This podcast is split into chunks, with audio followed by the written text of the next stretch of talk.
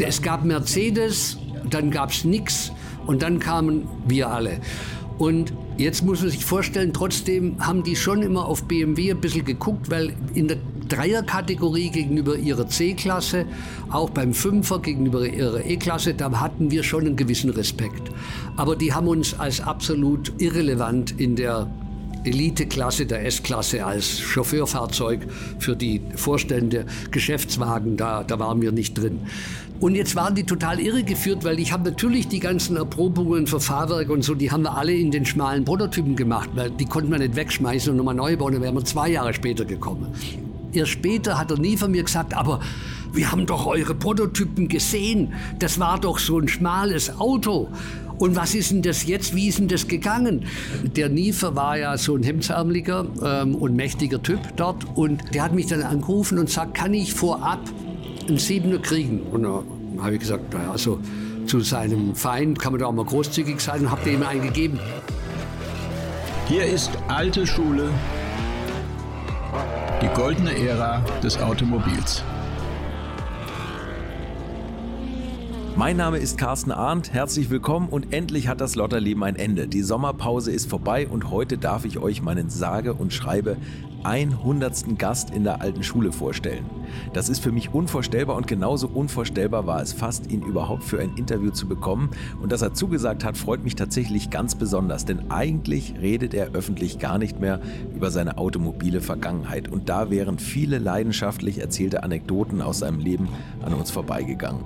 Bei mir macht er zum Glück eine Ausnahme und die Rede ist von einem der profiliertesten Industriemanager Deutschlands, Professor Wolfgang Reitzle. Seine automobile Vergangenheit liegt tatsächlich auch schon einige Jahre zurück, denn zuletzt war Professor Reitzle bis 2014 Vorstandsvorsitzender des Industriegaseherstellers Linde, wo er immer noch neben dem Autozulieferer Continental Aufsichtsratsvorsitzender ist.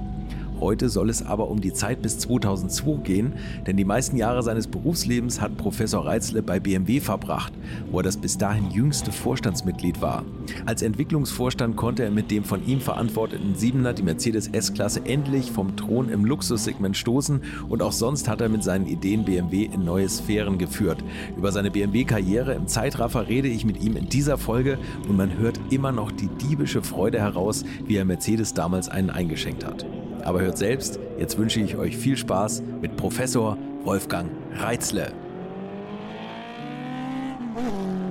Reitzle, Sie sind in Neu-Ulm geboren. Das ist genau zwischen BMW und Mercedes. Wann haben Sie Ihre Leidenschaft fürs Auto entdeckt?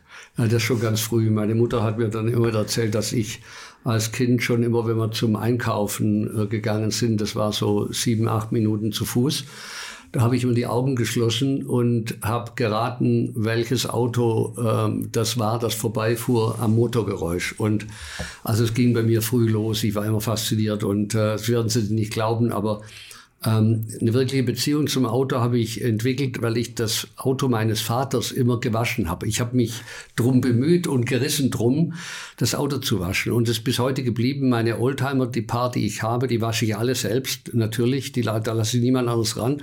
Man entwickelt eine Beziehung zu der Form ganz anders und zu den Details im Auto. Wenn man das Auto wäscht, poliert, Chrom, sich Leder, sich mit allem beschäftigt, dann hat man einen anderen Bezug. Man fasst das Auto an anders an. Man sitzt nicht nur drin oder schaut es an. Also bei mir ist es sehr früh losgegangen. Also auf Ihre Autos kommen wir vielleicht nachher auch noch zu sprechen. Ähm, was, was, war das für ein Auto, was Ihr Vater hatte? also ganz am Anfang war das, glaube ich, ein VW Käfer, der allererste, da so um die 1950 rum ähm, 51, aber da war ich ja erst ein Jahr alt, aber ich weiß, dass wir am Anfang einen Käfer hatten, weil ich habe es auf so alten Fotos gesehen. Dann hat er mal einen Opel gehabt und dann später nur Mercedes. Also äh, der hat dann so Industrievertretungen nach dem Krieg aufgebaut und hat eigentlich aus dem Nichts dann doch, ähm, sagen wir mal, ein interessantes Geschäft aufgebaut und da hat er immer einen, äh, einen Mercedes gehabt und das fand ich einmal ganz toll. Und da haben Sie also auch schon früh entschlossen, dass Sie was in die Richtung studieren wollen? Nee, äh, witzigerweise wollte ich Arzt werden. Das heißt, meine Eltern haben äh, immer sehr früh das geschickt so ähm, eingefasst in die Diskussion, dass ich eigentlich, ähm, davon haben sie geträumt, dass ich mal Arzt werde. Und Sie werden es auch nicht glauben, ich war einer der wenigen, der in diesen Numerus Clausus Zeiten ähm, habe ich für München, meinen Traumstadt zum Studieren, habe ich einen Studienplatz für Medizin bekommen. Und ähm, da ist, kommt übrigens mein kleines Bärtchen her. Im Alter von 18 habe ich eine Wette verloren, weil ich habe gesagt, ich krieg die nie. Ich krieg nie den Platz ne, in München. In München Medizin, das war eigentlich äh, nur mittlere Wartezeit äh, zu kriegen. Und habe das gekriegt. Und jetzt zum Entsetzen meiner Eltern habe ich das nicht wahrgenommen Warum? Weil das war genau die Zeit, in der das Apollo-Programm äh, in Amerika gestartet ist. Mhm. Und urplötzlich haben mich Raketen fasziniert. Und ich war auch schon immer in Mathematik und Physik viel besser als in Sprachen und äh, in anderen Fächern. Und so hat mich urplötzlich, und ich kann sie nicht beschreiben, warum, aber diese Bilder aus Amerika und diese Aufnahmen von diesen Raketen und was da alles im Weltraum erforscht werden sollte, dann habe ich diesen raren Medizin-Studienplatz sausen lassen, um äh, mich für Luft- und Raumfahrttechnik äh, beziehungsweise Maschinenbau einzuschreiben, auch in München. Also keiner in meinem Umfeld und vor allem nicht meine Eltern haben verstanden, dass ich so verrückt bin und sowas sausen lasse und ich habe es nie bereut. Na, die BMW-Fahrer auch nicht übrigens. so, das, und und das, die Wette ging so, dass die das Bärtchen ihr Leben lang behalten mussten? Nee, das nicht. okay. Aber ich habe das dann irgendwie, das hat sich so ergeben, weiß auch nicht, ich habe es einmal abgemacht, weil meine Kinder mich provoziert haben und dann im Urlaub. Und dann haben sie gesagt, ja, Papa, du siehst aber komisch aus und habe ich es gleich wieder wachsen lassen. okay. Und Sie, Sie waren ja unglaublich schnell mit Ihrem Studium durch. Ne? Also das ja, ja, ich war mit ich war bis jetzt, glaube ich, vor zwei, drei Jahren, vier Jahren oder so, war ich äh, bis jetzt immer noch der Rekordhalter und der jüngste Absolvent der TU München im Maschinenbau mit, mit Diplom. Ne? Mit 22 Jahren? Mit 22 Jahren. Dann habe ich gleich ein äh, Aufbaustudium in Wirtschaft, äh, in Wirtschaftswissenschaft angeschlossen und parallel promoviert. Was normal zum Dr. Ing in München zwischen sechs und sieben Jahre lief habe ich dann gesagt, sechs und als man mir das antrug, äh, das mache ich nie für einen Doktortitel sechs Jahre meines Lebens opfern. Und dann haben die gesagt, okay, sie werden einverstanden, wenn ich keine Zeit äh, am, am Lehrstuhl für Studenten arbeiten und so ver verbrauchen muss, sondern ähm, ich kann nur an meiner Arbeit arbeiten. Und dann, äh, wenn ich die Doktorarbeit fertig habe, dann ist sie fertig. Und wenn das in drei Jahren ist, in drei Jahren. Also es war in zweieinhalb Jahren fertig. Also ich war, Speed war für mich immer irgendwie schon, hm, ja, auch äh, etwas, was ich aber nicht jetzt bewusst angestrebt habe. Ich habe das auch nie, wollte ja nicht der Jüngste sein oder sowas, habe ja nicht als Ziel. Es hat sich halt einfach so ergeben. Aber dann ist es, wenn man mal so ein Momentum hat, dann, ja, dann war ich der jüngste Vorstand bei BMW später auch. Ja, also, ja, ja. wenn man dann nur normal weitergeht und als erster startet, dann hat, kann man nicht verhindern, dass man der Jüngste ist irgendwo. Aber das ist längst vorbei, weil heute bin ich überall der Älteste. Naja, nicht überall. Fast hier, überall. Hier im Podcast übrigens nicht. Der Älteste ist Professor Ernst Fiala. Okay, na, toll toller Mann. Ja. Genau. Ja, und, und wie sind Sie dann von der Raketenwissenschaft abgekommen? Ja, also das war dann so, und dann hat mein Vater sich damit abgefunden, dass er da nichts mehr machen kann. Und dann hat er gesagt, aber wenn ich jetzt schon Luft- und Raumfahrt mache, und sein Hauptargument dagegen war, äh, es gibt ja nur zwei, drei Firmen, weil das war damals natürlich äh, Bölko, ähm, das war Messerschmidt ähm, und das waren dann, was war denn dann noch? Da, die, also die DASA ist ja viel später erst entstanden. Also man hat praktisch keine Auswahl gehabt. Mhm. Ne? Mhm. Ähm, und mein Vater sagte, was willst du denn in einer Branche machen, wo du nur zwei Arbeitgeber hast? Und dann hat er mit mir Folgendes gemacht, das fand ich schon beachtlich. Er hat mich ähm, und sich mit angemeldet in der Personalabteilung der jeweiligen Firmen, ist mit mir dahin gefahren und hat sich mit mir dort erkundigt, ähm, was denn besser wäre. Also besser entweder direkt Luft- und Raumfahrt zu studieren in Stuttgart, das ging damals vom ersten Semester an getrennt, mhm.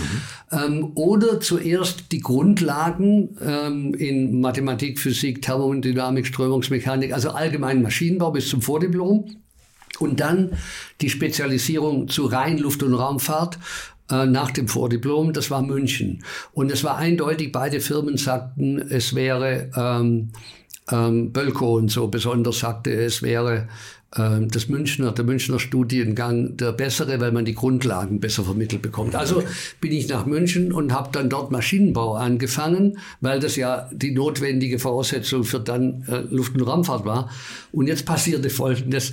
Genau zwei Jahre nachdem ich angefangen habe und natürlich das Vordiplom fertig hatte, wurden Zehntausende von Ingenieuren in Amerika entlassen, weil aus Budgetgründen das, das Programm ähm, das Apollo-Programm gestoppt wurde.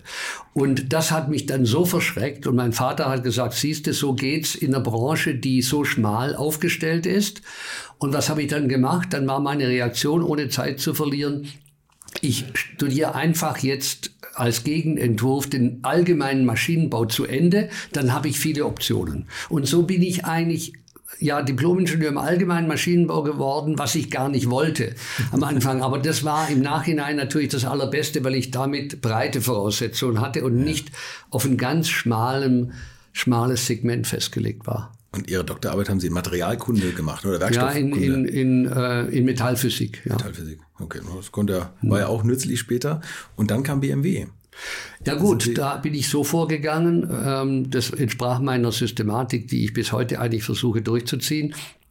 Ich habe mir eine Matrix gemacht und wenn man das als junger Mann macht, man liest schon dann Wirtschaftszeitung oder Wirtschaftsteil. Da gab es damals schon die Wirtschaftswoche oder so, die Vor Vorläufer davon. Ähm, und da bildet man sich halt als junger Mensch so über die Berichte zu Firmen ein, ein, ein Bild, schafft man sich ein Bild von einer Firma. Und naja, und dann habe ich ein Ranking gemacht. Ich habe also so ein DIN A4 Querformat gemacht und habe mir aufgemalt, also erstmal, welche Kriterien sind die waren natürlich naiv, welcher Standort, welche Stadt. Ne? Also klar, wo lebe ich lieber? Das habe ich damals auch schon aufgeschrieben als Kriterium. Und dann die verschiedenen Firmen. Und da war natürlich dann ähm, Daimler, also damals Mercedes-Benz, BMW, äh, dann war Unilever ähm, und so äh, kamen also viele Siemens und solche Firmen kamen davor. Und dann habe ich ähm, Wichtefaktoren eingeführt für die Kriterien. Und dann kam in meiner eigenen Matrix dreimal durchgeknetet und wiederholt, kam immer BMW auf Platz eins. Vielleicht auch, weil das München war irgendwie. Und habe ich vielleicht heimlich, weiß ich nicht mehr, ich habe das Ding irgendwo noch liegen, habe ich wahrscheinlich ein, für den Standort München eine extra äh, Wichtefaktor eingebaut.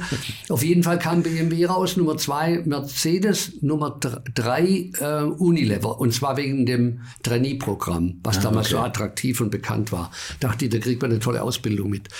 So, also habe ich gedacht, fange ich oben in meiner Liste an und dann dachte ich, jetzt gehe ich nicht zur Personalabteilung, sondern äh, ein bisschen selbstbewusst war ich damals schon und habe einfach gedacht, jetzt rufe ich beim Vorstand an und sage, ich will Vorstandsassistent werden. Irgendwie hat sich das bei mir eingeprägt, ich will Vorstandsassistent werden. Ich habe dann also beim Technik Vorstand für Produktion und so zuständig, einem Herrn Koch, im Büro angerufen an einem Dienstag sagt die Sekretärin, naja, also dienstags haben wir ja immer unsere Vorstandssitzung. Das ist übrigens, glaube ich, bis heute so bei BMW. Ähm, den können Sie nicht sprechen, aber ich kann Sie mal mit Herrn Köhne verbinden, der macht bei uns die technische Zentralplanung.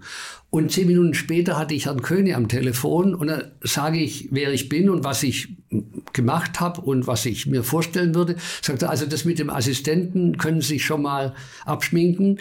Wir haben bei äh, BMW eine Grundregel, bei uns haben Vorstände keine Assistenten. Aber wir sind an so jemand wie äh, mit Ihrem Background interessiert. Kommen Sie halt mal vorbei. Dann habe ich gesagt, ja, also klar, gern, jederzeit. Sagt er, ja, wenn Sie wollen, kommen Sie heute Nachmittag. Und dann ähm, wird, das werde ich ja nie vergessen, sowas bleibt. Ne? Dann habe ich also bin ich nach Hause gerannt und habe den einzigen Anzug, den ich hatte. Ich hatte im, im Institut beim Promovieren nur Jeans und so schon damals an. Ähm, und glaube Turnschuhe, was ist ja dann später wieder Mode geworden. Mhm. Aber äh, habe meinen einzigen Anzug angezogen, bin zur BMW gefahren und dann haben die mich äh, in die Personalabteilung geschickt und haben leider war Fehler von oben gesagt, sie sollen mich einstellen. Und vier Wochen später äh, haben die mir so unmögliche Vertragsentwürfe geschickt, dass ich äh, gesagt habe, das mache ich nicht. Und dann äh, hat der Vorstand oben dann das erfahren von Herrn Köhne. Ähm, und dann haben die mich wieder angerufen, haben mich direkt eingeladen, haben die Personalabteilung zur Schnecke gemacht und haben mich eingestellt. Aber jetzt witzigerweise nicht natürlich nicht als Assistent des Vorstands, weil es ja nicht gab, sondern sie haben mich überredet. Am Anfang habe ich gezuckt. Äh, sie haben gesagt, schauen Sie, jetzt haben so viel akademisches Zeug gemacht. Jetzt wäre es ganz gut, wenn Sie mal ganz unten anfangen in der Praxis. Wir haben eine Werkstatt, in der werden Fertigungsmethoden erprobt. Da haben wir bisher keinen Ingenieur. Und da würde sich so ein Ingenieur ganz gut machen. Und äh, da äh, denken wir, äh, sollten Sie mal zwei, drei Jahre arbeiten, äh, dann kriegen Sie was von der Praxis mit. Ähm, war ein bestimmter Denkprozess von einigen Tagen, bis ich mich an den Gedanken gewöhnt habe, nicht Vorstandsassistent, sondern unten in der Werkstatt. Dann habe ich gedacht, vielleicht ist es gar nicht so dumm, hat sich später auch als solches herausgestellt und ich habe dort angefangen. Im Blaumann richtig, oder? Es war ein Graumann. Im also, Graumann, okay, Das ist so, das war eine Edelwerkstätte. Es waren 32 ähm, Arbeiter, aber hochqualifizierte Facharbeiter, die in der Lage waren, ohne Zeichnungen ähm, Vorrichtungen zu machen, mit denen man Schweißtechnik überprüfen konnte, mit denen man mechanische Untersuchungen machen konnte, aber auch Lacke, Chemikalien, Korrosionsuntersuchungen. Wir hatten ein breites Spektrum. Alle Fertigungsverfahren, die es bei BMW gab, wurden abgebildet in dieser Methodenwerkstatt, wo es immer darum ging, die, die Prozesse, die äh, Fertigungstechnik zu optimieren. So, und das war natürlich im Nachhinein auch wieder gesehen für mich ideal, weil ich habe dann sehr viel Breite bekommen und gleichzeitig Tiefe, weil ich mich mit Details beschäftigen musste. Es war eigentlich die perfekte Einführung in die Automobiltechnologie. Und ja, und dann hatten die zwei Meister. Und diese Facharbeiter haben eigentlich, ich habe immer gesagt, auf Basis von Butterbrotpapier, Skizzen von Ingenieuren, haben die gesagt bekommen, das ist jetzt die Vorrichtung, die wir brauchen. Und da haben die die halt gebaut und da habe ich die Vorrichtungen gesehen und habe zum Teil gedacht, das kann ja wahr sein. Viel zu schwer, klobig, ähm, unhandlich. Und die wussten natürlich am Anfang nichts mit mir anzufangen. Ich habe also gleich meinen Doktortitel abgeschraubt, weil die haben mir gesagt, was brauchen wir? Ein Doktor, das Klinikum rechts der ISA ist weiter vorne in München. Ähm, wir brauchen keinen Doktor, wir brauchen jemanden, der uns mal hilft, Zeichnungen zu machen. Naja, dann habe ich alles, was ich gelernt habe an äh, Zeichnungen anfertigen, damals mit Tusche ne, und auf, auf diesem Pergamentpapier mit Rotring äh, hießen diese Ja, Stifte genau, die, ja. habe ich da gearbeitet und habe dann auch berechnet, die, ich habe dann einfach die Vorrichtungen berechnet, äh, wie müssen die dimensioniert sein und habe denen dann Zeichnungen von Einzelteilen gemacht mit Oberflächenvermaßung und Oberflächenbeschaffenheit. Äh. Sowas haben die noch nie gesehen. Und dann habe ich mir innerhalb von einem halben, dreiviertel Jahr einen gewissen Respekt verschafft. Vorher war ich der von oben entsandte Akademiker in der Werkstatt Ja. in Bayern. Ja. Und damals war BMW, jetzt bitte nicht herablassen verstehen, aber gegenüber Daimler, die immer besser waren und Mercedes, waren wir so ein bisschen eine Dorfschmiede. Ne? So haben die auf uns runtergeschaut. Und ich war der einzig promovierte Ingenieur im ganzen Produktionsressort mit Zehntausenden von Leuten. Also so war das damals bei BMW und so bin ich natürlich da als Akademiker im grauen Kittel erschienen, weil ich habe schnell gemerkt, sonst kriegst gar keine Akzeptanz. Das waren die zwei Meister, also einer war Obermeister und Meister, ähm, die 32 äh, Arbeiter und ich als Exot. Aber wir hatten dann nach einem halben Jahr ein tolles Verhältnis, weil ich habe plötzlich gezeigt, dass Studieren nicht ganz unnützlich ist, auch in der Praxis, weil die konnten mit meinen Zeichnungen plötzlich viel schneller und präziser und besser Vorrichtungen erstellen. Okay. So, das war der Anfang. So läuft das manchmal. Das war 1976. Das war 76, genau 77, diese beiden Jahre. Und ähm, dann hat man aber schnell erkannt, dass sie mit ihrem Know-how auch mehr können, als nur in der Werkstatt da Vorrichtungen zeichnen, sondern da sind sie wahnsinnig schnell befördert worden. Es gibt eine Geschichte, die habe ich gelesen, Eberhard von Kuhnheim. Der hat sie relativ früh getroffen und hat beim ersten Treffen gesagt, der landet im Vorstand. Würdet ihr eigentlich auch so gerne wie ich manchmal neue Länder mit einem Oldtimer erkunden, aber ihr scheut euch die lange Anreise auf Achse oder die teuren Transportkosten? Dann gibt es eine der coolsten Alternativen, von denen ich bisher gehört oder in zahlreichen Artikeln gelesen habe. Und das sind die Eckis Oldtimer Rally Reisen durch Costa Rica. Luxuriöse zehntägige Urlaube und zwar in Minigruppen mit Oldtimern, die ihr vor Ort aussuchen könnt. Und nein, mir hat die Sonne nicht den Kopf zerbraten und ich rede jetzt auch nicht vom schättrigen Ford Fiesta der Billo Autovermietung. Ihr habt die Wahl zwischen zum Beispiel Mercedes SL, Porsche 911 oder Range Rover Classic. Und das ist sowas von cool, denn es sind immer maximal vier Autos inklusive Servicefahrzeug unterwegs und es geht natürlich nicht um Geschwindigkeit, sondern einfach nur darum, auf entspannte und ganz wunderbare Art und Weise Land und Leute zu erkunden erkunden und es ist ein Urlaub, also gibt es auch Strandtage.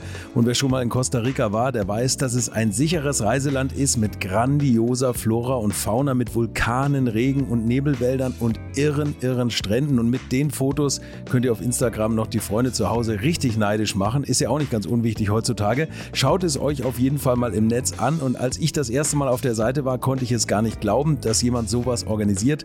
Und dann braucht man noch nicht mal den eigenen Klassiker schmutzig zu machen.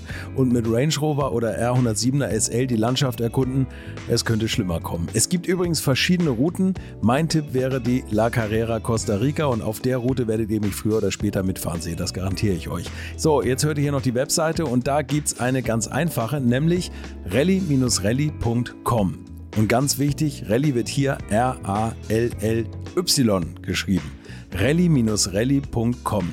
Am besten gleich draufklicken, Seite abspeichern und möglichst schnell buchen, denn es sind kleine Gruppen und Inga und Ingo, die das organisieren, sind wirklich mega nett und Ingo ist auf mich gekommen, weil seine Mitfahrenden immer alte Schule hören. Also Geschmack haben die, die da mitfahren auch und ihr sollt jetzt auch weiter alte Schule hören. Bis bald in Costa Rica. Das habe ich natürlich nicht mitgekriegt. Sonst hätte ich da Flausen ins Ohr bekommen. Ich habe überhaupt nicht nachgedacht na, ehrlich gesagt, an, in, vielleicht heute komisch, wenn ich das sage, aber es war so. Mhm. Ich habe nicht an Karriere gedacht. Ich habe nur gedacht, ich will was Tolles machen und gestalten.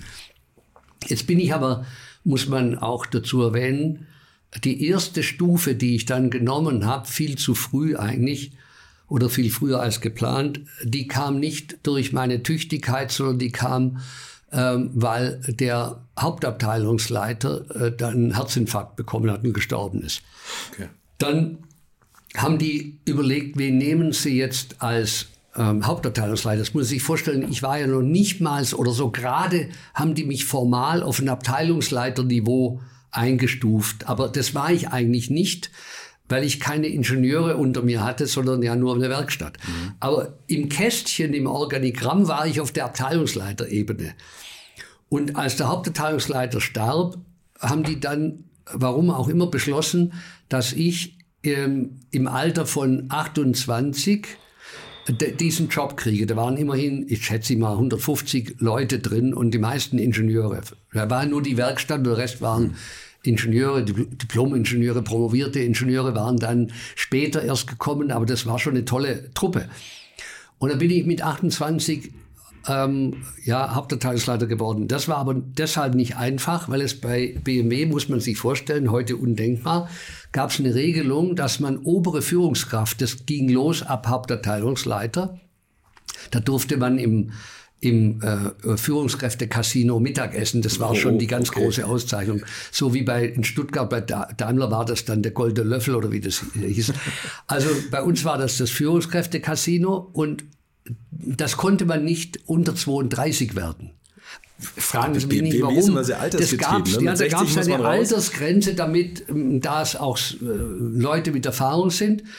Und das Ergebnis war, ich musste zu Herrn von Kuhnheim, den ich bis dahin noch nie gesehen hatte. Und ich musste da aufgeregt dahin laufen und mich vorstellen, weil man brauchte eine Sondergenehmigung von ihm, dass ich mit 28 schon obere Führungskraft werden darf. Und der war dann viel netter, als ich dachte, aber das war natürlich immer trotzdem ein gestrenger Herr mit seiner preußischen äh, Disziplin. Und natürlich war dann Hofstaat drumherum. Die Sekretärin war natürlich wieder mal viel vornehmer als der Chef, weil die haben ihn abgeschirmt und haben sich wichtig genommen. Ähm, ja, also äh, der hat es dann genehmigt und ähm, ja, und dann wurde ich äh, Hauptabteilungsleiter. Und da war ich für die gesamte Erprobung zuständig. Da habe ich in dieser Funktion auch zum Beispiel den ersten Roboter bei BMW eingeführt. Das war in der Produktion. In der Produktion. Mhm. Okay. Ähm, für Schweißen, für Schweißtechnik, im, also für Punktschweißen im Rohbau. So spät erst. Haben Sie das mit, mit Nicht mit KUKA, nein, mit die haben sie auch beworben. Das war damals ein amerikanischer Roboter ach mein Gott, wie hieß denn der? Der war damals, da gab es so einen, einen, einen, Unternehmer, der die vertrieben hat. Der hatte immer eine Fliege an, so wie heute mit der Lauterbach. Da war, wieder immer der so, trägt ja keine mehr. Mit ja, jetzt trägt er keine mehr. Ja, das äh, ist aber das Einzige, was sich geändert hat. Ähm, aber Nee, ich weiß nicht mehr, wie der Roboter hieß. Es, okay. Also, aber den habe ich eingeführt als erster. Da wurde ich natürlich dann wieder ähm, beäugt. Äh, wie kann man dann so einen Roboter einführen? Und da kam natürlich schon der Betriebsrat, die sahen das als Bedrohung. Ach, tatsächlich. Und der Betriebsrat, das zieht sich auch ein bisschen wie ein roter Faden. Der war später Karriere, für mich, ne? ja, der war ja. ein bisschen selber schuld, aber der war natürlich später mein Karrierekiller bei BMW, ja. Kommen wir vielleicht noch drauf. Ähm, der, der, der Roboter, war das Teil dieses, dieses Pilotwerks? Also ich weiß Genau. Das. Ja, nee, ah, okay, das Pilotwerk war dann bei mir auch noch entstanden aus einer anderen Idee. Also gerade kaum war ich dann dort, da lief die neue Siebner-Reihe an. Nee, es war in Dingolfing, doch, es war der Siebener. Und, ähm, nee, es lief die Fünferreihe, die Fünferreihe, so ist, die Fünferreihe lief an, glaube ich. Und das war ein Desaster. Also das war in dem neuen Werk Dingolfing und das Ding, äh, es gab nur Kinderkrankheiten, Anfangsschwierigkeiten, Produktionsschwierigkeiten. Die haben die Stückzahl nicht hingekriegt. Also das war Ausnahmezustand, Krisensitzungen, alles. Und ich habe mir das als halt junger äh, von der Methodenerprobung, äh, wir wurden ja auch dann bei allen Problemen einbezogen. Unsere Werkstatt mutierte dann zum Krisen äh, Unterstützungsteam, wo Leute über Nacht wieder Untersuchungen gemacht äh, haben, wie kann die Haube äh, daran gehindert werden, dass sie vibriert, weil der Kleber ist nämlich äh, von der Versteifung abgegangen. Ähm, so bin ich natürlich mitten in diese Anlaufkrise eines Autos gekommen und das ist einfach unerbittlich, ne? wenn so die Stückzahl hochläuft und dann irgendwo im Prozess down the road klappt's nicht und die Autos müssen auf die Halte gefahren werden, halb fertig, dann regnet's. Also es war ein Chaos. Und dann gedacht, es kann nicht sein, dass wir BMW, so eine Weltfirma, ne? keine Dorfschmiede, ich war da so stolz drauf, dass wir so stolpern mit dem Anlauf. Und es war natürlich auch in der Öffentlichkeit und es gab natürlich im Vorstand Auseinandersetzungen zwischen ähm, zwischen Entwicklung und, und Produktion. Mein, mein Chef war der Produktionschef. Ähm, dem wurde immer vom Entwicklungsvorstand vor uns allen in der Halle vorgeworfen, dass wir zu blöd wären, die Autos so zu bauen, wie er sie konstruiert hat. Und da hat unser Koch, da war stolz drauf, gesagt, wenn wir sie wirklich so bauen würden, wie Sie sie konstruiert haben, dann gäbe es überhaupt kein Auto. Was so lief das damals und da habe ich gedacht, das kann es nicht sein.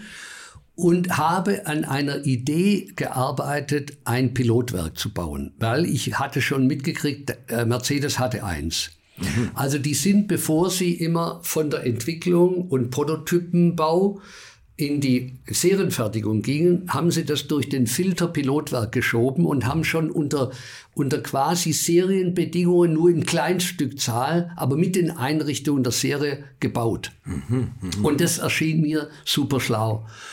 Und dann war ja der Witz, dass unsere Werkstatt, die war unten und drüber war die Behindertenwerkstatt. Mhm. So, das hat man damals natürlich gehabt, dass man die, die irgendwo äh, Probleme hatten, die hat man weiter beschäftigt und die haben da Kleinteile und einfach harmlose Dinge gemacht. Aber das war natürlich, sagen wir mal, der, das war Naturschutzpark der, der, ähm, der Gewerkschaften und der Betriebsräte. Und Jetzt kam ich mit der frivolen Idee, wir machen aus dem ganzen Verein, den wir da haben, aus diesem ganzen Gebäude, wir verlagern die die, ähm, die, die Behindertenwerkstatt äh, und bauen da ein Pilotwerk rein. Und das war ja auf dem Gelände des Werks München. Und der, und der Werksleiter, der war nicht mein Chef, sondern wir haben nur eine Halle gehabt für die Methodenerprobung aus der technischen Zentralplanung heraus. Wir waren sowieso für ihn immer ein Dorn im Auge oder ein Ärgernis. Und jetzt haben wir seine, die gehört ja zu ihm in der Produktion, seine Behindertenwerkstatt wollte ich rausnehmen. Da hat er durchgedreht. Der kam mit seiner ganzen einflussreichen Truppe, die haben mich förmlich bedroht. Und haben gesagt, da wird, werde ich mich noch wundern, wenn ich so äh, ein verrücktes Ansinnen mache. Man kann niemals eine Behindertenwerkstatt ver, verlagern. Naja, aber die Behindertenwerkstatt, äh, die war in meinem Konzept eben einfach woanders untergebracht. Ich habe gedacht, das kann doch nicht sein. Also damals war man natürlich auch als solch einer wie ich von außen naiv und ich habe die Politik da noch nicht so richtig drauf gehabt und habe halt dann frisch froh da meinen Vorschlag gemacht. Aber jetzt ist dieses Papier, äh, das, das äh, wollte mein direkter Vorgesetzter nicht weitergeben, weil er gefürchtet hat, dass er dann den Druck vom Werksleiter kriegt, der damals der mächtigste äh, außerhalb vom Vorstand war. Ein Herr Volk hieß der. Und ähm, dann habe ich einfach gedacht, aber die, das ist so wichtig für, für BMW. Und habe dann einfach, weil ich habe den Kuhlheim schon mal kennengelernt, ne? dann habe ich gedacht, naiv, naiv, äh, jetzt schicke ich doch ihm einfach die Unterlage und habe die ihm geschickt. Damit habe ich natürlich gegen alle Regeln verstoßen. Ich habe an zwei Ebenen vorbei eine Vorlage an den Vorstandsvorsitzenden gegeben. Ich habe das gemacht, ohne es abzustimmen mit dem Werksleiter, ne? von dem ich schon wusste, dass der das nicht gut findet.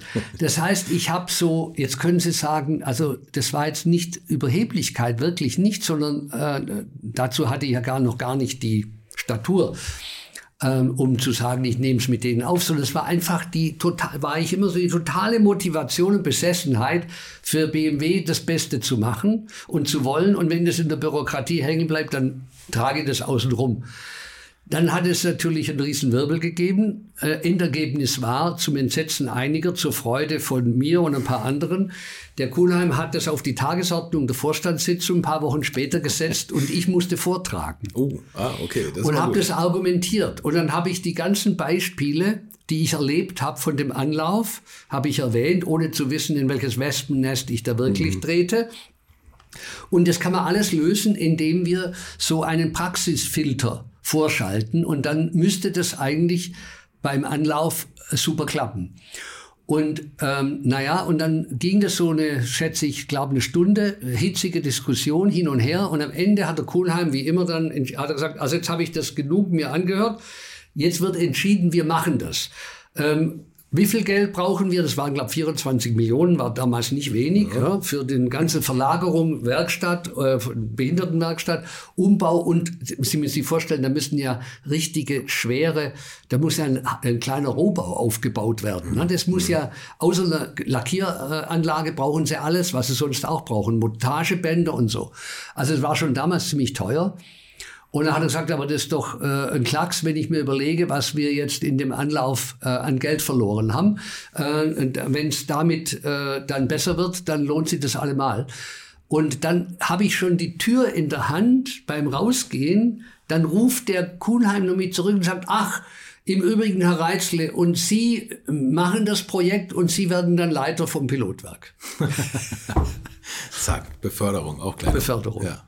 So, also, also manchmal muss man nassforsch sein.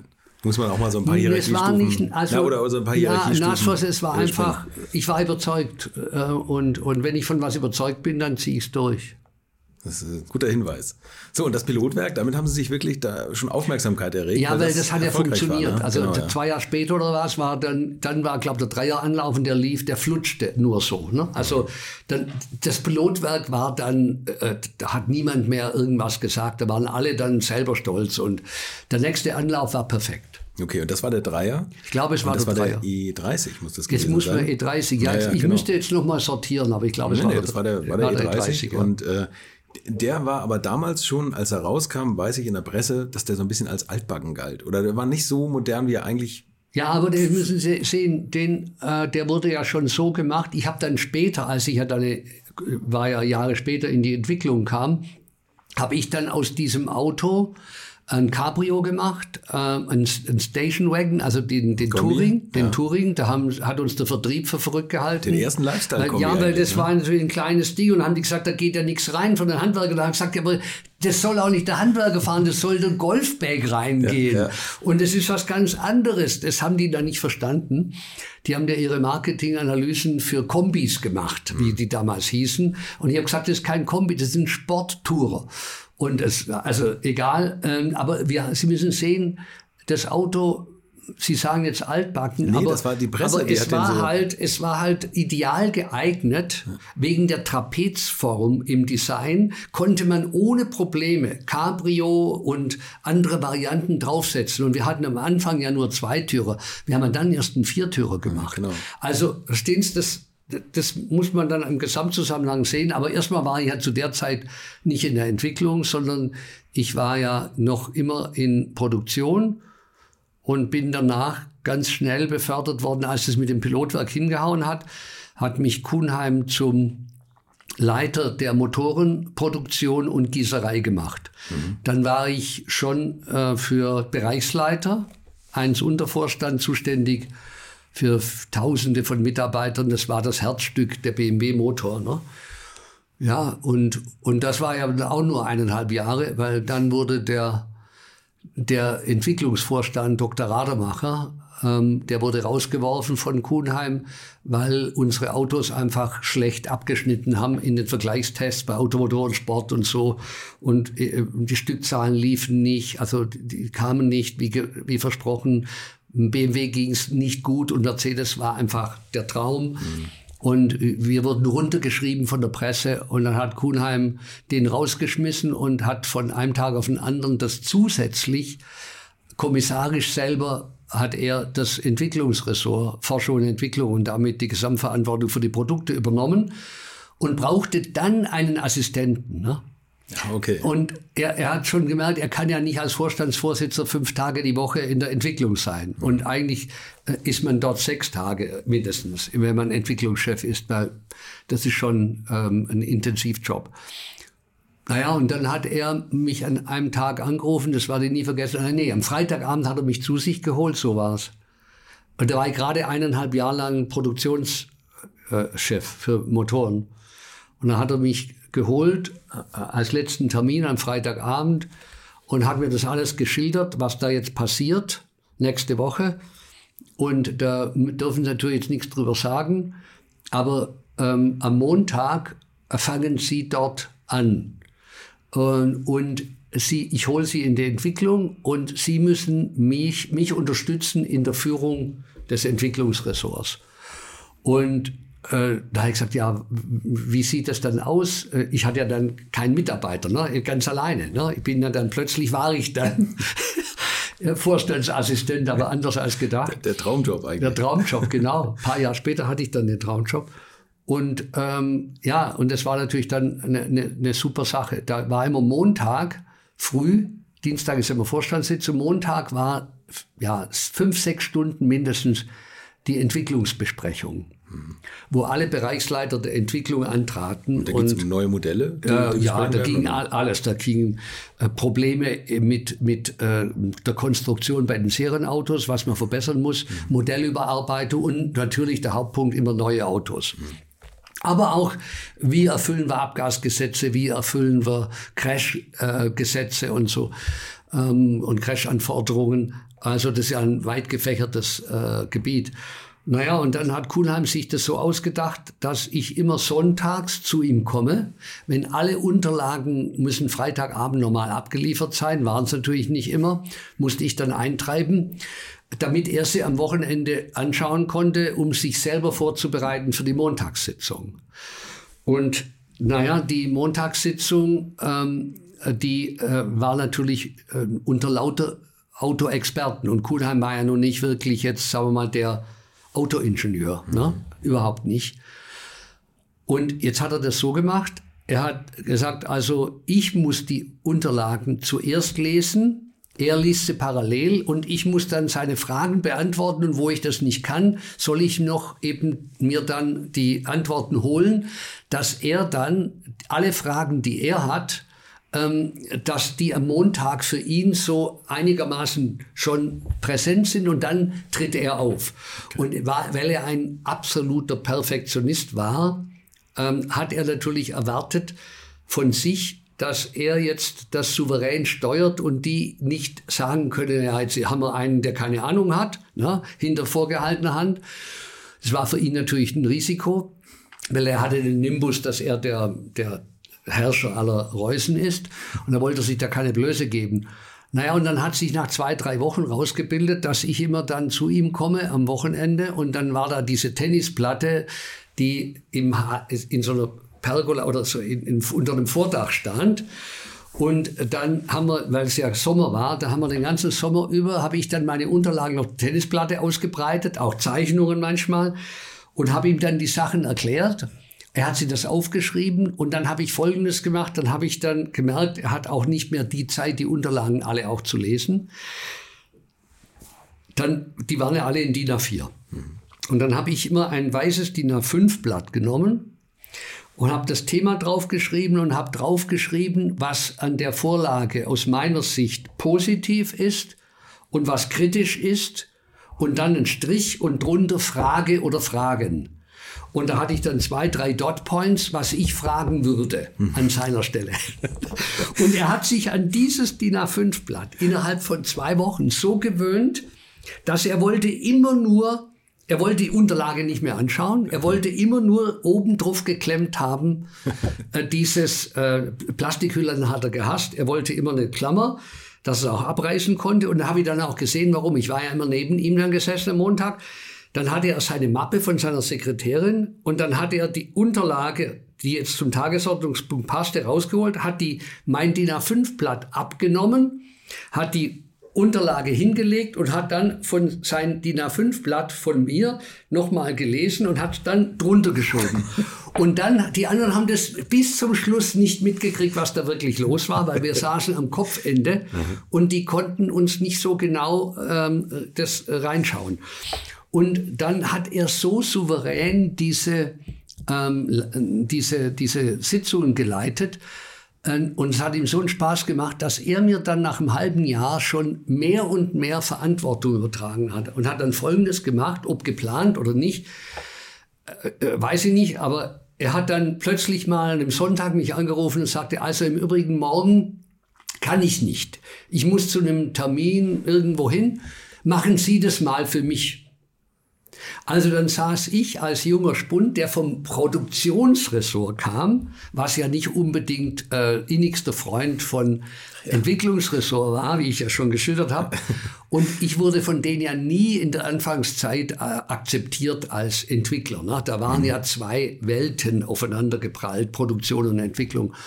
Und dann ging es halt los, dass ich diese Sitzung leiten musste. Und haben sie natürlich irgendwie gemerkt, dass ich genauso die Fragen stelle und alles, dass das so eins zu eins weiter. Das waren ja vorher schon meine Fragen. Dieser Kuhnheim. Haben Sie ja gesagt, der von Kuhnheim hat mir Fragen Nein, das habe ich natürlich, würde mich ja nie, hätte mir das getraut.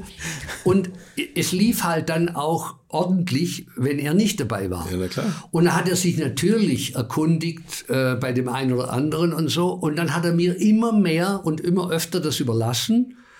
Naja, und dann kam aber ein Nachfolger für Herrn, für Herrn ähm, Rademacher.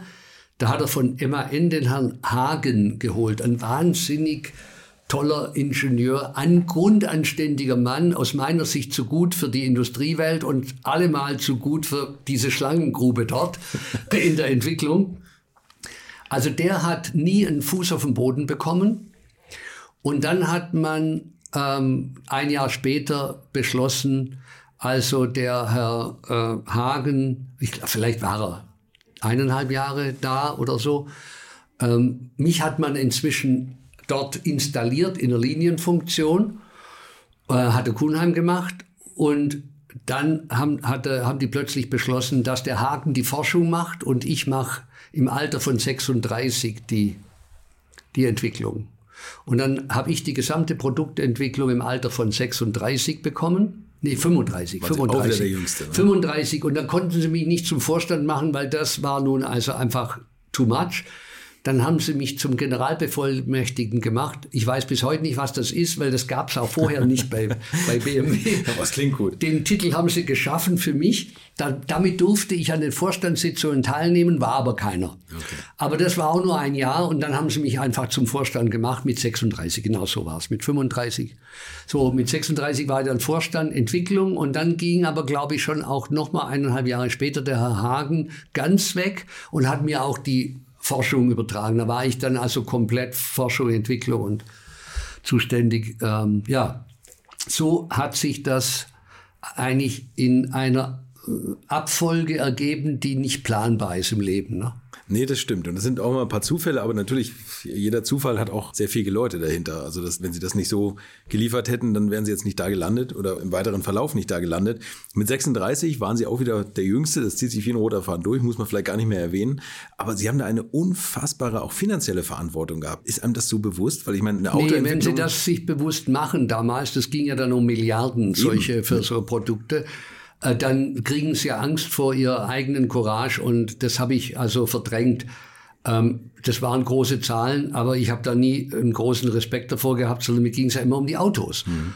Und jetzt müssen Sie sich vorstellen, an dem Tag, an dem ich die Verantwortung für die Entwicklung übernommen habe, da war der Hagen noch da, ähm, da war gerade die neue Siebener Reihe ähm, vielleicht eineinhalb, zwei, zwei Jahre, zwei Jahre vor der, vor der Einführung. Mhm. Zwei, ich glaube zwei Jahre vor der Einführung. Und als ich das Auto dann sah, damals, bin ich erschrocken, weil das war viel zu schmal, viel zu äh, flach angestellte A-Säule und Scheibe vorn und es stellte sich raus, dass der Herr Dr. Beles hieß. Der, den hatte man von Audi geholt und das war der Weltmeister in CW-Wert. Also der Beles hat die Idee vertreten, dass eine Limousine einen CW-Wert von 0,30 oder besser haben muss. Zur damaligen Zeit. Und zur damaligen Zeit. Und da hat ja auch BMW noch Autos gebaut mit einem CW-Wert wie die Eiger Nordwand. Ich möchte euch noch meinen Partner dieser Folge vorstellen und das ist die Firma Kali. Und die machen etwas, wovon ich lange geträumt habe, nämlich immer, wenn ich mal wieder große Rechnungen für kleine Arbeiten am Auto präsentiert bekommen habe. Ich erinnere mich da an meinen Wunsch, bei einem früheren Fahrzeug einige Programmierungen wie Blinkerbestätigung beim Abschließen und so weiter ändern zu lassen. Ich bin fast hinübergekippt bei den Preisvorstellungen des Händlers. Fehlercodes sind auch so eine Sache, wo man vielleicht gerne mal selbst draufschauen würde und nicht zuletzt werden über immer mehr Sensoren am Auto immer immer mehr Daten erfasst und dafür gefühlt immer weniger Infos an den Fahrer weitergegeben. Auch unfair. Oder habt ihr noch ein Ölthermometer oder das Manometer für Öldruck im Armaturenbrett? Ich nicht. Kali ist da der Problemlöser eurer Wahl. Damit habt ihr die komplette Transparenz über den Zustand eures Autos und holt euch die volle Kontrolle über euer teuer bezahltes Fahrzeug endlich wieder zurück. Als täglicher Begleiter liefert Kali euch die Fehlerdiagnose in Herstellerqualität, Auslesen und Löschen von Fehlercodes, Auslesen und Aufzeichnen von Motor-Live-Daten, sogar mit Referenzwerten zum besseren Verständnis, Freischalten von versteckten Funktionen, bei denen man auch manchmal staunt, was das eigene Auto eigentlich alles kann. Ihr benötigt nur einen Wagen mit OBD2-Stecker und die Funktionen von Kali variieren je nach Hersteller. Aber wenn man mal in die Liste schaut, dann findet ihr alle üblichen Verdächtigen wie natürlich BMW, Mercedes, Porsche, Toyota, Volvo, Land Rover, Opel, Peugeot, Skoda, VW, Mini und viele, viele Marken mehr. Alles lässt sich bequem über eine iPhone- oder Android-App steuern. Es gibt eine kostenlose Version, mit der ihr Basisfunktionen nutzen könnt und eine Lizenz speziell für eure Automarke oder bei Interesse auch für alle Automarken. Und wenn ihr jetzt 15% sparen wollt, dann nutzt den Gutscheincode Alte Schule in einem Wort geschrieben. Einfach Alte Schule bei der Bestellung im Gutscheinfeld eingeben oder klickt auf den Link in den Shownotes, damit der Code automatisch angewendet wird. Alle Infos zu den Marken, zu Funktionen und Preisen findet ihr im Netz unter www.mykali.de. Kali wird mit C geschrieben. Und wie gesagt, den Link zum Rabatt auch nochmal bei mir in den Shownotes na, so aufgestellte äh, äh, Windschutzscheibe und so. Ähm, also mit CW-Wert hatten wir nichts am Hut, aber dafür hatten wir die tollsten Motoren und beste Fahrwerk. Ähm, also Beles hat die Revolution zu äh, BMW gebracht, aber hat sich viele Feinde gemacht, weil er hat ja dann so schlanke Zigarren gemacht, weil äh, es ist ja der Luftwiderstandsbeiwert multipliziert mit der Fläche, hm, mit der, der Stirnfläche. Ne? Der Stirnfläche. Ja. Und ist klar, wenn ich also einen niedrigen äh, Luftwiderstand äh, kriegen will, dann kann ich auch die Stirnfläche verringern. Das hat er gemacht, ausgerechnet beim Siebener. Dann habe ich das Auto gesehen, dann habe ich ein paar Leute befragt und habe gesagt, ist das euer Ernst? Mit dem Auto werden wir nicht mal die Mercedes E-Klasse schlagen, weil unser Auto schaut aus wie ein Schluck Wasser, keine, kein Charakter und wir haben wir haben nur einen tollen CW-Wert, aber die Leute kaufen doch nicht einen Siebner wegen des CW-Werts. Und dann bin ich zu Kuhnheim gerannt und hat gesagt, Herr von Kuhnheim, also nur, dass Sie Folgendes wissen. Da ist ein Auto in der Pipeline. Ich schätze mal, dass wir schon eine Milliarde D-Mark damals ausgegeben haben. Aber das, können wir, das kennen Sie ja, haben Sie ja verabschiedet, aber das können wir so nicht laufen lassen. Und habe ihm dann Stunden in mehreren Meetings erklärt, warum ich glaube, dass es ein Flop wird.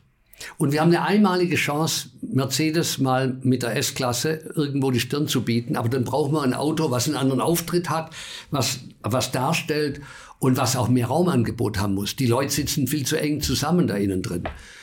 Also Beles hat sich durchgesetzt, weil er mächtiger Mann dort war, unheimlich intelligent und hat mit seiner äh, Argumentation, dass CW-Wert die Zukunft ist und Kraftstoffverbrauch und alles war damals ja noch nicht so in aller Munde, äh, dass wir damit antizipieren die zukünftige Entwicklung von Fahrzeugen und wir haben dann das Modernste. Und ich habe gesagt, Herr Beles, aber das kauft uns doch niemand ab. Stellen Sie den doch neben die Siebener Reihe. Kauft uns niemand ab. Also es war dann ein heftiger Streit zwischen Beles und mir, aber ich hatte ganz schnell in dem Leiter ähm, der Karosserieentwicklung, Herr Ball, so ein bayerischer, bärbeißiger Pragmatiker, der hat gesagt, ich habe das denen immer gesagt, aber die haben ja nicht gehört und der Beles ist der neue Gott und ich habe nichts zu melden, aber ich habe ich hab mir die Finger schon gekrümmt, als ich diese Zeichnungen äh, ab, äh, umsetzen musste. Also der hat schon schwer getobt und war der gleichen Meinung wie ich. Da hatte ich schon mal einen Verbündeten. Und so habe ich mir ein paar weitere gesucht, von, die, von denen ich glaubte, dass die eine Ahnung haben. Und dann auch im Vertrieb. Die sind dann auch unsicher geworden. Und dann bin ich zu Kuhnheim endgültig habe gesagt, Kuhnheim, hier ist mein Plan. Wir stoppen das Projekt. Wir schneiden buchstäblich, natürlich nur bildhaft, ne, die, das Auto in der Mitte auseinander und fügen 40 Millimeter Breite ein. 40. Mhm und geben dem Auto einen anderen Front und stellen das anders hin und damit wird das eine ganz andere Statur geben. Und im Übrigen habe ich folgende Idee. Jaguar ist der einzige, der noch einen Zwölfzylinder baut und die haben gerade beschlossen, den einzustellen. Dann habe ich gesagt, Kuhlheim, folgende Idee, aber bitte noch nicht dem Marketing sagen, dann werden die mir gleich äh, das kaputt machen. Aber ich konstruiere das Auto jetzt um und mach's nicht nur breiter, damit es besser ausschaut und mehr Raum hat, sondern damit auch ein Zwölfzylinder reinpasst. Zwölfzylinder, das ist ja verrückt. Ja, meinen Sie wirklich? Und ich glaube, ich weiß nicht mehr, aber nach der dritten, vierten Runde hat er selber so einen Gefallen dran gefunden, dass er Chef von einer Autofirma ist, die Mercedes überholen kann mit dem Zwölfzylinder, weil die hatten nur einen V8. Ja. Und ja, dann habe ich also die Genehmigung, hat er gesagt, wie viel kostet uns das? Na, ich gesagt, na, also die Kosten müssen wir zweiteilen. Einmal kostet es vielleicht grob 300 Millionen, nochmal die Werkzeuge nochmal neu zu machen und das, und vor allem äh, den Anlauf zu verschieben. Da wird uns der Vertrieb sagen, Sie können dann in den ein Jahr, also ein Jahr später kommt der Wagen dann. Ähm, da, da, verkaufen sie dann so und so viele Autos vom Alten weniger und müssen Rabatte geben. Und das, wenn wir aufaddieren, dann wird schon eine Summe. Aber ich habe gesagt, für Kuhlheim ist die einmalige Chance, mit einem Schritt, den niemand erwartet, Mercedes zu überholen. Jetzt hat uns natürlich das niemand abgenommen und schon gar nicht meine Mitarbeiter, als ich denen gesagt habe, wir werden Mercedes überholen. Da waren wir noch weit hinten. Also ich habe die Genehmigung gekriegt und alle haben äh, das nicht verstanden. Die haben gesagt, es hat mir natürlich dann im Nachhinein gesehen einen bestimmten Ruf eingebracht, dass ich in der Lage bin, ein Projekt zu stoppen, den Vorstand zu überzeugen, dass man das ein paar hundert Millionen in die Hand nimmt, aber dafür jetzt mutig äh, versucht, das Auto auf eine andere Ebene zu bringen. Parallel habe ich ein heimliches Projekt mit dem Herrn Fischer, ein, ein Genie im Motoren entwickeln habe ich in einem kleinen, seinen kleinen Räumen, das war ein Mann, wie Sie ihn nicht mehr finden, der einen kompletten Motor alleine konstruieren konnte. Der hat drei Mitarbeiter gehabt oder vier, aber die haben nur so Hilfsarbeiten gemacht, Zeichnungen. Aber er war das Genie und hat den Motor alleine entwickelt, den BMW 12-Zylinder Motor. Der hat den, da bin ich immer abends hin, vorbeigeguckt, Fischer, wo stehen wir? Er war total motiviert, hat auch Wochenende, Tag und Nacht gearbeitet und hat in Rekordzeit den Zwölfzylinder aufgebaut, Prototypen gebaut, so schnell, wie ich nicht dachte, dass es möglich wäre. Naja, und dann haben wir diesen Siebener dann, glaube ich, wir haben vielleicht zehn Monate Verspätung gehabt gegenüber ursprünglicher Planung, aber hatten das ein richtig tolles Auto. Der E32 übrigens. Genau, der E32. Und dann als ich das Auto vorgestellt habe, äh, da waren da, da ist Mercedes vom Hocker gefallen. Da gab es den Herrn Niefer, die haben damals diesen Herrn Breitschwert abgesägt, ähm, wegen, das haben sie zusammen mit, mit dem, äh, na, dem Herrn Reuter, Reuter und, Reuter, und, äh, Reuter und Niefer haben einen äh, Geheimplan gemacht und haben den Breitschwert als der Autoentwickler war und Vorstandsvorsitzender wurde, den haben die abserviert. Die haben ja AEG gekauft, mhm. damit sie sagen können, wir sind nicht nur eine Autofirma und haben dann noch ähm, äh, Bölko, Messerschmitt Bölko Blom äh, und die DASA gebaut mit dem Schremp und so. Die wollten ein Weltkonzern werden. Ne? Und das war mir ja gerade recht, weil ich dachte, jetzt haben wir eine Chance. Und ähm, jetzt war Folgendes, die, die, warum die Daimlers und die Mercedes-Leute so, uns so unterschätzt haben.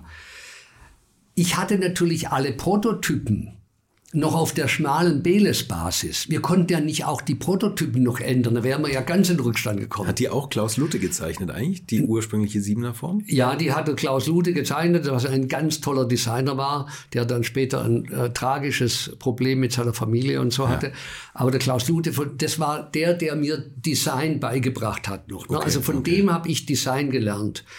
Später mit dem äh, Chris Bengal, den habe ich genommen als, jetzt hört sich jetzt arrogant an, ich weiß, aber es war so. Bengal hätte ich nie genommen, wenn ich ihm die Hoheit für das Design übertragen hätte. Er war für mich der Manager des Designstudios, was hunderte von Leuten umfasst. Mhm. Und da war er ein unheimlich guter Motivator. Aber der Lute war ein Star-Designer. Aber Lute konnte natürlich auch nicht anders, wenn die Package-Vorgaben schmale Zigarre mit niedrigem CW-Wert sind, mhm. dann kann er auch nicht zaubern. Aber der Lute war natürlich total happy, als er das Auto vier Zentimeter breiter gemacht hat und mit ihm eine neue Schnauze gemacht hat. Okay, ja. So, und Heckleuchten haben wir auch noch geändert, also wir haben da viel geändert. Ähm, so, Jetzt müsst ihr aber vorstellen, die Prototypen, die Daimler damals immer abge... Also es war ja immer Spionage. Ne? Man also Daimler war der große, da hat man immer hingeschrieben. Ja, also klar. Es war noch nicht es gab, Audi, es gab nicht, Mercedes, es gab ja. dann gab es nix und dann kamen wir alle. Ja. Und jetzt muss man sich vorstellen, trotzdem haben die schon immer auf BMW ein bisschen geguckt, weil in der Dreierkategorie gegenüber ihrer C-Klasse, auch beim Fünfer gegenüber ihrer E-Klasse, da hatten wir schon einen gewissen Respekt. Mhm. Aber die haben uns als absolut äh, irrelevant in der Eliteklasse der S-Klasse als Chauffeurfahrzeug für die Vorstände, Geschäftswagen, da, da waren wir nicht drin. Da waren wir einfach zu, zu kleiner Zuschnitt. Und jetzt waren die natürlich immer beruhigt, weil die Fotos, die sie von den Erlkönigen und von den Prototypen fotografiert sahen, die misst man ja dann mit raffinierten Methoden, kann man die Maße rausnehmen. Dann kann man Sketches anfertigen, auch wenn eine Tarnung drauf ist. Ja. Und jetzt waren die total irregeführt, weil ich habe natürlich die ganzen Erprobungen für Fahrwerk und so, die haben wir in die, oder, oder zum Beispiel Wärmehaushalt, Kühlung, Motor, äh, Getriebe, haben wir alle in den schmalen Prototypen gemacht, weil die konnten wir nicht wegschmeißen und nochmal neu bauen, dann wären wir zwei Jahre später gekommen. okay. Aber das war im Nachhinein, das haben wir gar nicht gemerkt. Erst später hat er nie von mir gesagt, aber wir haben doch eure Prototypen gesehen. Das war doch so ein schmales Auto. Und was ist denn das jetzt? Wie ist denn das gegangen? Der Liefer war Schwabe, der wollte mich immer zu, zu, Daim, zu Daimler holen, ehrlich gesagt. Ne? Er wollte mich immer, er hat gesagt, du als Schwab bist doch völlig verkehrt da in Bayern. Ja. Er hat gesagt, aber ich bin in Bayern geboren. So ah, du bist ein Schwab. Also wie auch immer, äh, der Niefer war ja so ein hemdsärmeliger ähm, und mächtiger Typ dort und der hat dann unsere, der hat mich dann angerufen und sagt, kann ich vorab einen Siebener kriegen? Und da habe ich gesagt, naja, also zu seinem Feind ist, kann man da auch mal großzügig sein und habt ihr ihm einen gegeben. Später haben die mir erzählt, die haben das Auto ist ungewaschen direkt in diese Kapelle oder wie das bei denen heißt, das ist das Heiligtum im Design, ja. auf die Drehplatte gefahren worden und alle sind drumherum gestanden und haben nur noch gestaunt und haben ihre S-Klasse, die in Arbeit war, daneben gestellt, die ich natürlich nicht kannte. Das Riesenmonster eigentlich. Das, ne? das war es damals nicht. Nee, nee. Aber dann haben die gemerkt, dass plötzlich ihre S-Klasse nicht so gut aussieht gegenüber diesem Siebener, der völlig verrückt anders war, als sie so. Und jetzt, was haben die gemacht? Die haben das gemacht, was ich gemacht habe, nur äh, den, im falschen Schachzug. Der Niefer hat dann gesagt, das kommt ja gar nicht in Frage, der hat getobt und hat gesagt, es kann nicht sein, dass BMW ein größeres, erscheinendes und äh, äh, im, im, im, more impressive Auto da bringen äh, da müssen wir was haben zum Gegenhalten.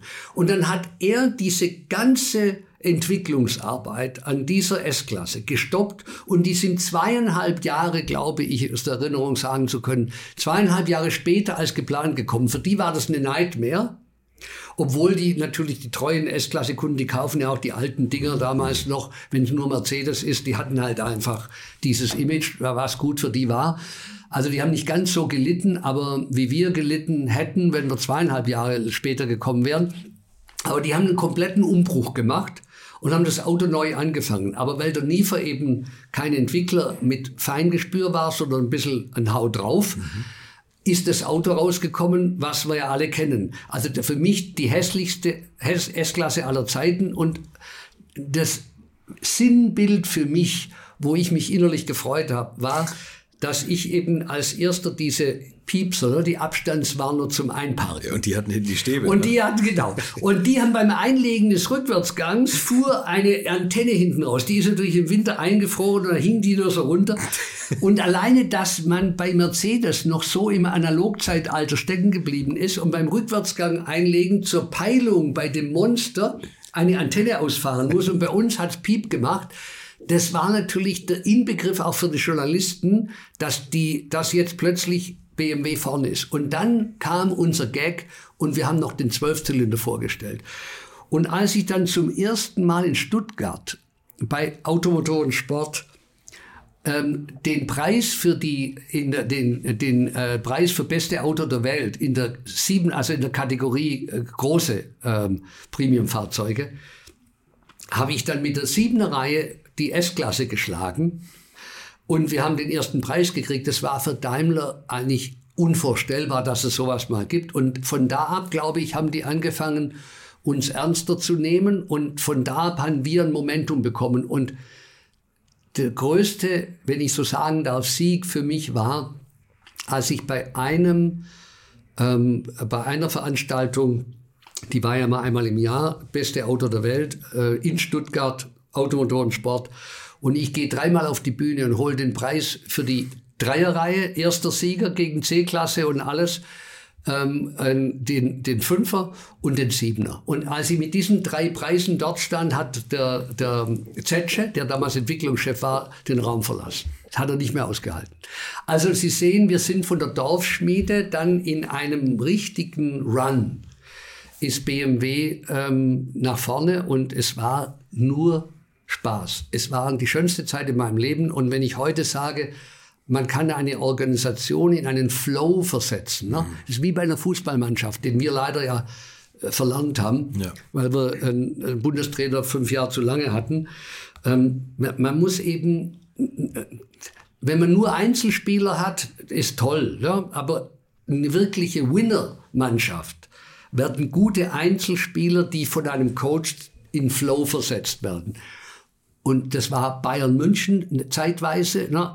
Die waren fast wie in Trance. Die waren im Flow. Die haben, die haben einfach Traumfußball gespielt. Das kann man normal nicht immer lange halten. Da, da kommen Kleinigkeiten und dann bricht der Flow ab. Aber man darf nicht abstürzen. Mhm. Aber das war bei BMW. Ich glaube, auch viele Mitarbeiter, die mit mir damals ähm, im Team waren, würden heute im Rückblick sagen, wir waren im Flow und wir haben da einfach das hat uns dann natürlich Selbstbewusstsein gegeben und nichts ist erfolgreicher als Erfolg. Ne?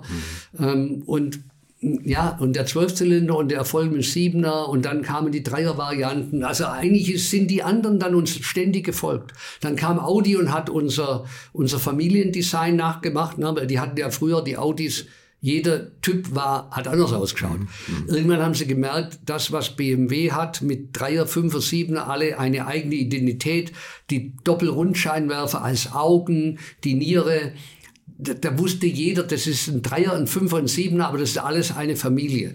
Sogar das Heckdesign habe ich immer die Rückleuchten dann mal später mit dem L gemacht, was der BMW jetzt wieder macht. Zwischendurch haben sie es aufgegeben. Dann habe ich den Rückleuchten noch eine eigen, eigene Form gegeben, auch im Nachtdesign, dass man das L sieht. Und so haben wir halt, ähm, sagen wir mal, ein bisschen, ein bisschen Autogeschichte in dieser Phase, glaube ich, geschrieben und BMW ist da schön nach vorn gekommen und äh, für mich war das die schönste eigentlich Zeit in meinem Leben. Das war der erste Teil mit Professor Wolfgang Reitzle und seiner wirklich Wahnsinnskarriere. Aber wo viel Licht ist, da gibt es natürlich immer auch Schatten. Und Dr. Wolfgang Porsche, der wollte ihn ja damals nach Stuttgart lotsen, wo Reitzle den Sportwagenbauer vor der drohenden Pleite retten sollte. Bei mir erzählt er, wie das vereitelt wurde. Und dann hat es auch mit dem eigentlich schon versprochenen Vorstandsvorsitz bei BMW nicht geklappt. Dann war eine ganz merkwürdige Sache an dem fünften, als ich zu Pischetsrieder, wir beide sind ja erst rein, alle, dann mussten wir ja raus. Und dann bin ich zu Pischetsrieder ins Büro. Wie immer dann in so einer Situation, leerer Schreibtisch war aber für ihn immer, also bei mir waren die Schreibtische immer voll, bei ihm waren sie immer leer. Er hat schon wieder die Zigarre, hat die, die Schuhe auf dem Tisch und sagt, na komm doch rein und hängt so da und sagt, naja, ganz trocken, sagt er, klar, ich bin jetzt raus, aber du bist noch nicht drin. Erstmalig redet Professor Wolfgang Reitzle ausführlich über diesen Krimi und er erzählt, was er von der damaligen Rover-Übernahme gehalten hat. Und wir reden natürlich über seinen Wechsel zu Fords Premier Automotive Group. Mein Gott, also nächste Woche ist hier viel los. Freut euch drauf und bis dahin bleibt gesund. Infos, Bilder und alles Wissenswerte unter der Internetadresse www.alte-schule-podcast.de. Alte Schule ist ein Podcast aus den WakeWord Studios.